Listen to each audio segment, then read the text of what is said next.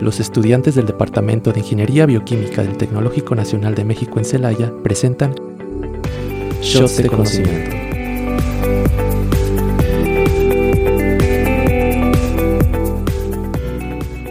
Y hola, ¿qué tal? Sean bienvenidos a una nueva emisión más de su podcast favorito, Shots de Conocimiento.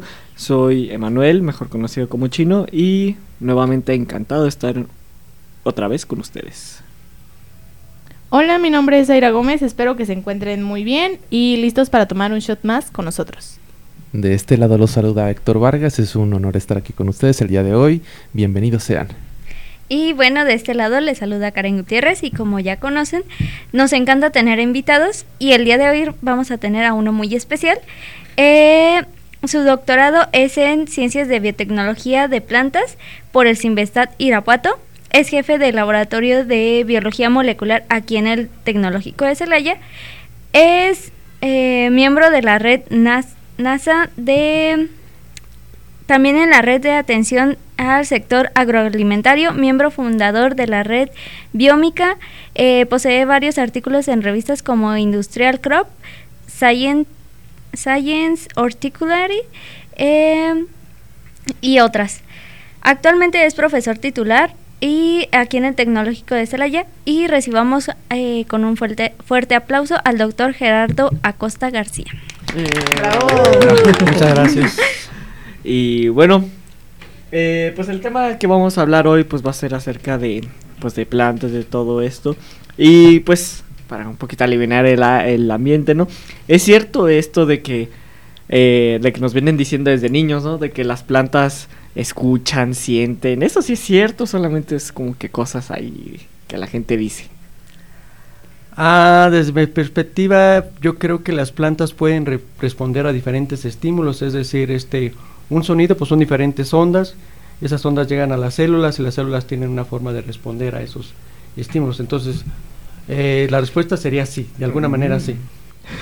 bueno, entonces ya saben, Radio Escucha no esos dichos que nos dicen las mamás de que las flores sienten, pues... Ah, de que hablen bonito. Ya tienen la, la respuesta. Bueno, es que son organismos vivos, ¿no? Entonces responden también a los estímulos externos de, diferentes maneras, a lo mejor que la nuestra, pero sí. Bueno, y como dice, ay, perdón por interrumpir, como dice, pues los estímulos que se le dan, ¿no? Pero el cambio climático es algo que afecte directamente a las plantas.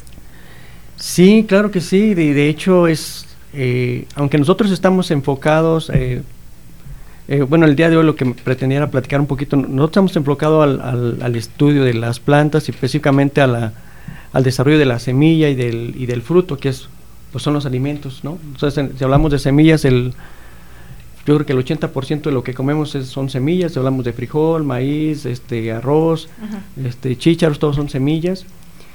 Y el cambio climático que está ocurriendo desde hace mucho tiempo, pero afortunadamente ahora le estamos dando mayor atención, pues ha mermado o ha afectado mucho el rendimiento de, los alimentos, ¿no? Entonces por eso es que es importante que pues que desarrollemos estrategias que permitan o ayuden a mitigar un poquito los efectos, diversos eh, efectos y adversos efectos del, de este cambio climático, ¿no? Que es a nivel eh, mundial, Pues, lo que está ocurriendo. Sí, en efecto. Y bueno, me imagino que también, eh, ya entrando un poquito más en el tema, de que obviamente ya también desde hace varios años se estado escuchando esto de los alimentos transgénicos y que pues últimamente hemos visto que cada vez más se han estado haciendo pues investigaciones, experimentos con todo esto y pues la gente se siente un poquito pues eh, insegura, ¿no? Como que reasa, este, todo esto de de que cómo es posible de que pues un simple jitomate pues ya tenga tenga químicos ahí adentro, ¿no? Este, ¿cuál es su más o menos su opinión a todo esto? Porque pues hay personas que obviamente lo tachan de que es completamente algo innatural y otras personas que simplemente dicen que todo este proceso es para que la planta pueda sobrevivir en lugares en donde no se puede dar. Sí, mira, yo pienso que bueno, hasta ahorita no hay nada demostrado que, realmente nos haga daño comer un alimento transgénico. De hecho, hemos estado comiendo alimentos transgénicos por mucho tiempo, nada más que pues hasta ahorita que surgió esta ley que prohíbe los transgénicos, se ha surgido nuevamente el tema. Eh, yo creo que la ingeniería genética y, estas herramientas, pues como los nombres lo dicen, son realmente, realmente otra herramienta que podemos emplear. Una es para mejorar las plantas y que las plantas puedan crecer aún en condiciones extremas. Y por otro lado es que produzcan más, porque si te fijas ahora con, con el crecimiento poblacional también hemos crecido hacia donde hay tierras fértiles, entonces cada vez hay menos tierras fértiles, eh, entonces tenemos que hacer que las plantas produzcan lo mismo o más en un, en un espacio más reducido. Entonces nos estamos enfrentando a ese problema y ojalá que, que reaccionemos pronto, porque en realidad las, las perspectivas que se tienen con esto este, no son buenas si seguimos así como vamos. La población sigue creciendo a pesar de que, de que hay guerras y que hay desastres naturales. La población sigue creciendo, entonces tenemos que pensar en de qué nos vamos a alimentar, ¿no? ¿Cómo nos vamos a alimentar en el futuro? Si ya es, si hay cada vez menos formas de producir alimentos. Y bueno, el cambio climático no solamente es el calentamiento global, que muchas veces lo, relacionamos con eso, sino también es la, aparición de desastres, de los deshielos de los de, los, polos, etcétera, todo eso se va conjuntando, ¿no? Sí, sí. Entonces, a fin de cuentas, usted ve como una alternativa más que nada a estos eh, frutos o vegetales transgénicos ante una problemática que a lo mejor podría llegar de aquí a las siguientes generaciones. En el caso de que a lo mejor ya no exista la posibilidad de enfrentarnos, eh, que sí hay eh, día de hoy la posibilidad de que surjan nuevas medidas para crear a lo mejor invernaderos que puedan tener una climatización en la cual estos vegetales puedan crecer sin la necesidad de cambiar sus genes. Eh, esa es como una alternativa, ¿no? Los invernaderos y otras estrategias que han surgiendo, pero en realidad sí necesitamos del suelo. Necesitamos que haya suelo porque en el suelo también hay bacterias que ayudan a fijar el nitrógeno y ayudan a otras cosas que no las vamos a tener en el invernadero. Y si las tenemos, pues no van a estar en un ambiente expuesto donde puedan realizar esa función. Entonces, este, si necesitamos tener esos espacios y esos, esos ecosistemas todavía disponibles para que nos sigan ayudando a mitigar el cambio climático. Entonces, fíjate, ahorita, por ejemplo, eh, de los gases que causan el, el efecto invernadero, pues sobre todo los principales es el CO2, este, o, el, o dióxido de carbono, este, está el óxido nitroso, y está este el metano, son los principales. Estaban también los eh, fluoro, fluorocarbonos, pero este creo que ya se han desarrollado algunas estrategias con el Tratado de Canadá que se menciona por ahí, que también ayuda un poquito a mitigarlo. Pero el CO2, pues seguimos produciendo muchísimo CO2, este, va, los niveles van en aumento, o sea, se están duplicando muchísimo. Eh, y eso es por, pues obviamente por todos los gases que metimos de los autos que manejamos, este, la las empresas que también que liberan esto. Eh, el óxido nitroso, pues es sobre todo los fertilizantes, usamos demasiados fertilizantes, este, está bien cuando aumentan la productividad, pero al mismo tiempo están causando daño. Este, eh, el metano, pues sobre todo, por ejemplo, en los, en los basureros, eh, los rumiantes, este, tanto los gases que producen, los eructos, el estiércol, todo eso, ¿no? Entonces tenemos que ir pensando en reducir el consumo de carne, ¿no? Este, es algo que luego no nos gusta, bueno, no es que a mí no me guste, sino hay gente a la que no le gusta, ¿no? Hay mucha política también en esto. Entonces, este, pero el metano, aunque está menos representado en el ambiente, puede llegar a el, el efecto invernadero que causa es 20 veces el del CO2. Entonces sí, sí es un problema que también debemos atender. ¿no? Entonces, pues por ahí va.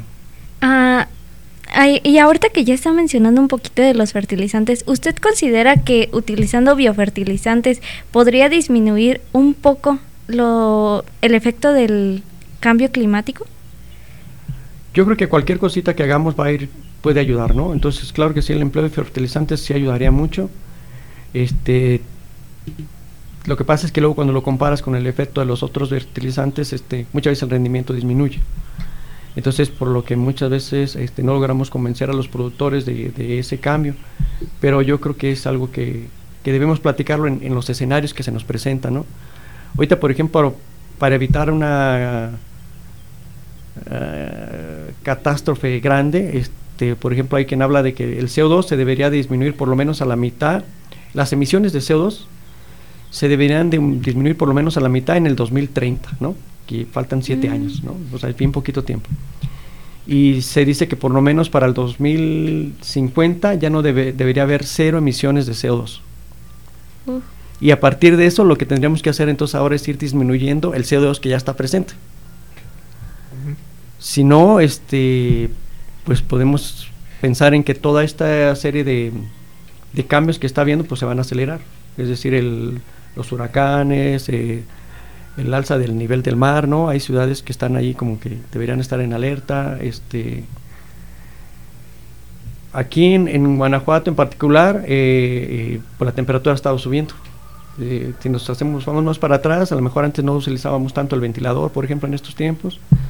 Ya casi no hay lugares donde no haya ventilador o aire acondicionado porque la temperatura cada vez es más alta. Y ahí va, va subiendo, ¿no?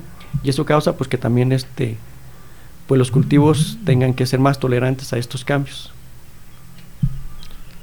¿Y usted considera que estos cambios climáticos pueden llegar a afectar a una especie en particular de planta a nivel genético, por así decirlo, que llegue a adaptarse a estos climas?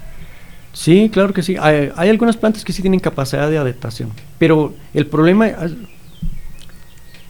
estos cambios climáticos ya han ocurrido antes en el pasado, pero han sido muy paulatinos. El problema es que ahorita vamos muy acelerados en ese cambio climático. Y todo partió desde la revolución industrial, ¿no? Es decir, nosotros. Entonces, el problema es si la planta, y ahí estamos hablando de la planta, ¿eh? tendríamos que pensar en si nosotros tendremos la capacidad de adaptarnos a ese cambio con, en, en, esta aceleración del cambio climático como va. Entonces, eh, yo lo dudo. Entonces ese es el problema, porque la planta o cualquier organismo requiere cierto tiempo de adaptación.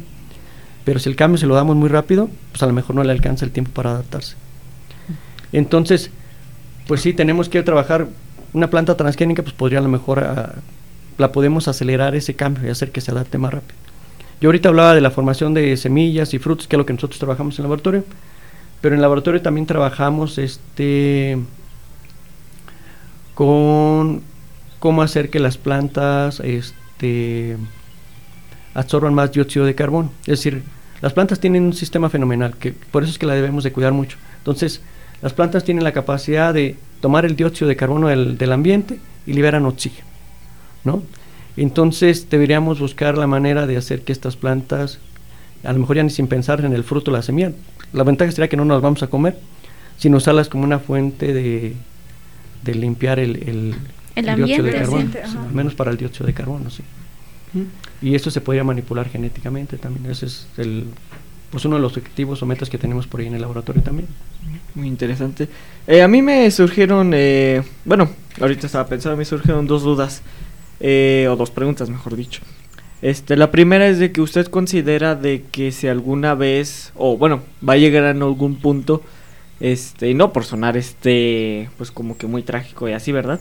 Pero pues también hay que decir las cosas pues como son, de que cree que va a llegar algún punto en el que sea como por así decirlo el punto de no retorno, de que el cambio climático nos, haya, eh, nos haya adelantado demasiado, de que eh, tengamos que cambiar algo muy muy drásticamente, este que, pues sería algo así. Esa sería la primera pregunta y la segunda sería de que ¿por qué? Bueno, ahorita que dijo que todo está invertido en la política y todo esto, eh, o por qué o cuál sería una de las razones que no se le da mucho pues sí este chance a la genética de desarrollarse eh, bueno en cuanto a en, la parte de ingeniería genética eh, pues hay ciertas personas que, que, están en contra de la modificación a nivel de genes pero yo creo que tenemos que seguir trabajando no porque ahorita eh, aunque todavía no los pudiéramos sacar puede llegar el momento en que digas, pues no tenemos de otro. Entonces, es decir, si tú te vas a un país donde se están este, muriendo todos de hambre y les dices, sabes que este es transgénico, pero te va a dar mucho alimento, pues lo van a sembrar, ¿no? Sin importar de que sea transgénico. Entonces, podemos llegar a un punto así. Entonces, este, no deberíamos quedarnos atrás en esa parte de la, del desarrollo de tecnologías que nos permitan pues estar un poquito preparados para ambientes más extremos de los que ahorita tenemos pero sí podíamos llegar a un punto de no retorno. Entonces, este, tenemos que, sí tenemos que detenernos y, dejar de hacer cosas que estamos haciendo, haciendo ahorita, porque cuando se afecta el, el, clima es el clima en todo el planeta, ¿no? Entonces hay unas corrientes ahí este, que se va entre interoceánicas, que si tú las afectas, pues afectas todo. Entonces por eso, este, pues ahorita hablan este de pues, las especies se están afectando, los osos polares están migrando, ¿no? Dice que se están cruzando hasta los con los osos grizzly y no sé qué, y hay una raza ahí intermedia, híbrida entre los dos, ¿no? Porque ya están buscando otros climas, ¿no? Y a lo mejor ellos sí van a tener tiempo, pero nosotros no sé. Sí, también este había visto, creo que ni siquiera nos tenemos que ir tan lejos de que inclusive hace no unos cuantos años, por ejemplo en los 80 más o menos, había visto de que eh, si ibas en un carro, pues era muy común de que eh, hubiera muchos insectos, o sea, que tu parabrisas se llenara de insectos, eh, sea donde fuera que vayas, y ahorita pues ya no es así. a pesar de que, pues para muchos que no somos especialistas o no conocemos de ese tema más que nada, pues pensamos que los insectos pues son una plaga y, y que muchas veces estaremos mejor sin ellos, pero que en realidad este, cumplen una función importante y en el, en el ecosistema y que pues creo que básicamente sin ellos pues, pues todo se echaría a perder. Sí, sí, todo está cambiando, ¿eh? Hay muchas especies que están en peligro de extinción y algunas que las están salvando, pero están en lugares donde no es su ambiente, de todas maneras no, no realizan como la función que hubieran realizado si estuvieran en el ambiente donde normalmente están. Fíjate, hay uno, ahorita que le dijiste los 80, desde los 80 fue creado un organismo que se llama IPSC, que es intergubernamental, bueno, panel intergubernamental para el cambio climático. Ese fue creado como en el 88 y este y fue hasta el 2007 eh, este, que les dieron el, de hecho les dieron el premio Nobel, eh, el premio Nobel, pero el premio Nobel de la Paz. Entonces dices, bueno, ¿por cómo les dan el premio Nobel de la Paz a alguien que trabaja con el cambio climático? Pues por eso, ¿no? Porque, porque estos desastres eh, o estos cambios climáticos, perdón, pues cambian no solamente, afectan a la humanidad, es decir, hay gente que tiene que estar migrando porque en, en su lugar local ya no se puede vivir, uh, o ya no hay agua, ¿no? Entonces puede haber guerras, eh, incluso por los espacios, por el agua, etcétera, ¿no? Entonces esto puede causar grandes eh, repercusiones a nosotros. Y a final de cuentas se tiene que empezar a actuar ya porque lo bueno siento que a veces que lo único que estamos dando son soluciones momentáneas, no soluciones a, largo plazo, aunque, bueno, como usted comentó, ya, ya se aplicaron planes, ya se pusieron planes, pero pues todavía nos falta mucho, mucho trecho que Sí, nos falta mucho por hacer. Creo que debemos de seguir hablándolo y hablándolo y convenciendo, ¿no? Eh, si no trabajamos en un lugar o no somos líderes de un grupo donde podamos hacer algo, pues por menos hacerlo en nuestras casas, este, usar menos este el agua, este, generar menos basura, no, no ponerla en su lugar, sino generar menos basura porque tenemos que ver cuánta basura generamos a diario, entonces hay que disminuirla toda esa, ¿no? Este, comprar lo que nos vamos a comer, porque desperdiciamos mucha comida, entonces esa comida se va y esa es la que genera también gases y todo eso. Este, hay, muchas formas de las que podemos este, contribuir. Hablaban incluso de... Eh, en algunos lugares ya están cambiando hasta el pavimento, están el, bueno, el, en lugar de pavimento están utilizando otro material que no se caliente. En los techos están cambiando el material también. Eh, son poquitas cosas, pero por ejemplo estas ayudan a disminuir el calentamiento del, de tu zona local al menos. Porque también el, el, cambio climático se vuelve local. Entonces en algunos casos el clima se está volviendo más caliente, en algunos casos está más frío. Pero entonces pues imagínate que ahora el clima más bonito en los desiertos, pues que va a crecer de todas maneras ahí si los suelos no lo permiten. Y que acá se nos venga un clima que antes había en un suelo árido, ¿no? Entonces, este, pues no nos va a crecer nada, ¿no? ¿Qué vamos a hacer? Entonces, yo creo que sí podemos todavía este, emprender soluciones, pero tenemos que como que hacerlas ya. Y, y creérnosla, porque todavía en algunos países o en algún tipo de poblaciones, pues no lo creen ¿no? A pesar de todo lo que está ocurriendo, no lo creen. Entonces, ¿cómo puede ser que no lo creen? En México, si, pues, hablamos con nuestros papás, o bueno, en mi caso también, pues no había este. Yo nunca iba a pensar que iba a nevar en México, ¿no? Entonces ahora neva en el norte, todo el norte, ves las nevadas tremendas que están. Hay tornados, ha habido tornados en México. Pues antes nunca se veía eso. Cosa que no se veía antes, la verdad. Sí, sí. En Guanajuato llovía, ¿no? Todo empezaba a llover todo junio agosto y parte de septiembre y había días, semanas donde duraba lloviendo y lloviendo y lloviendo, ¿no? Ahorita ya si llueve un día ya y, un ratito, ya es ganancia, ¿no? Entonces, este... Pero lo malo es que lluvia ácida también, ¿no? La generación del el exceso de CO2 con el agua pues te puede causar este, la lluvia ácida.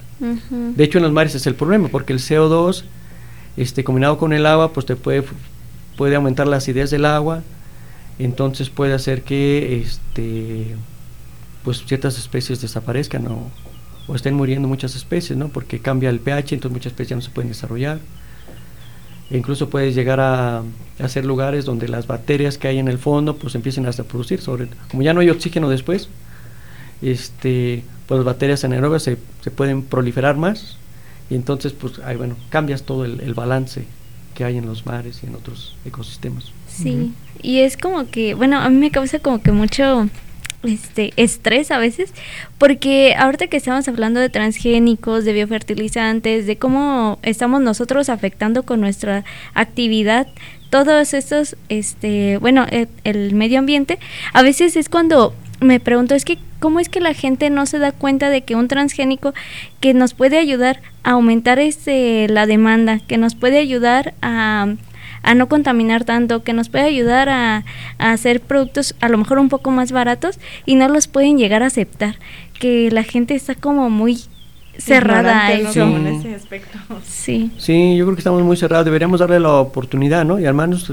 pues que cada quien decida, ¿no? Entonces, yo sí estoy de acuerdo en que le pongan ahí transgénico, no transgénico si quieren, pero pues yo creo que cada quien decida si lo si lo come o no lo come, ¿no? Este, pero te decía, en muchos casos, ahora están desarrollando también otro tipo de estrategias donde no necesariamente se considera transgénico. Hay un sistema que se llama de edición genética, en el cual ustedes pueden cambiar, o bueno, nosotros podemos cambiar el, la secuencia del ADN y poder generar este, algunos cambios en el comportamiento de las plantas sin necesidad de que metamos un gen ah, que antes no estaba en ese, en ese organismo pero pues se tiene que seguir trabajando también con eso.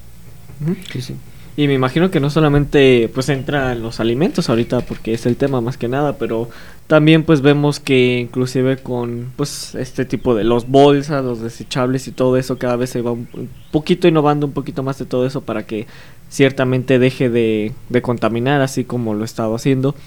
Y, y, pues creo que también este bueno más que nada ahorita con con todas estas nuevas reformas que han salido de, de energía, y todo eso de querer eliminar el carbón por las mismas emisiones y todo esto, creo que seguimos un poquito cerrados, eh, más que nada porque yo creo que la gente, pues es, es eso, no es que no creo que estén cerradas, más bien que no es que no entiendan.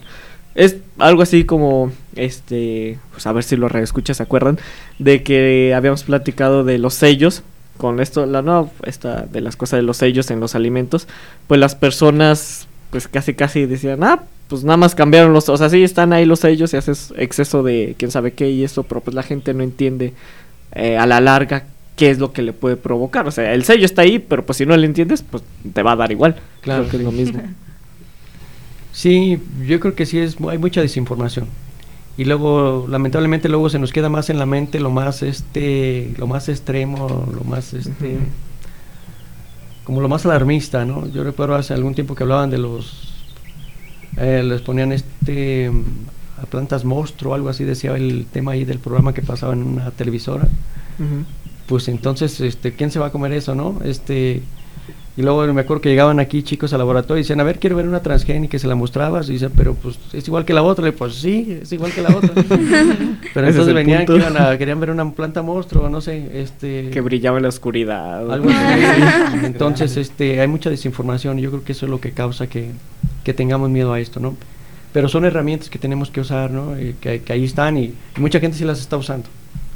Es ahí donde tenemos que pensar, ¿no? De pues si nos vamos a quedar atrás o vamos a a entrarle a, usarlas, ¿no? Pero, pero, pues yo creo que el tema es este, pues que sí, sí reflexionemos sobre el cambio que está habiendo y cómo podemos nosotros contribuir, aunque sea un poco, y si podemos generar grupos, etcétera, que puedan contribuir, pues genial, genial, ¿no? Este, el cada vez generar menos cosas que, que nos causen daño, ¿no? Sí, yo creo que también es algo muy importante porque pues cuánto, bueno, creo que hemos escuchado mucho eh, decir a las personas que hasta cierto punto tienen, tienen razón, ¿no? de que qué aporte le voy o qué cambio voy a dar yo en este inmenso mundo este si una compañía multimillonaria gasta lo de literalmente todo un país, ¿no? Pero pues es cuando yo digo, o sea, sí, sí tienes razón, ciertamente la cantidad que tú produces no va a ser absolutamente nada comparada a lo de una compañía, pero pues por algo tienes que empezar, o sea, tienes que iniciarlo. Claro, sí. Sí, te, decía, hay muchos intereses ahí, ¿no? Este, o sea, hay muchas empresas productoras de carne, por ejemplo, o que venden la carne.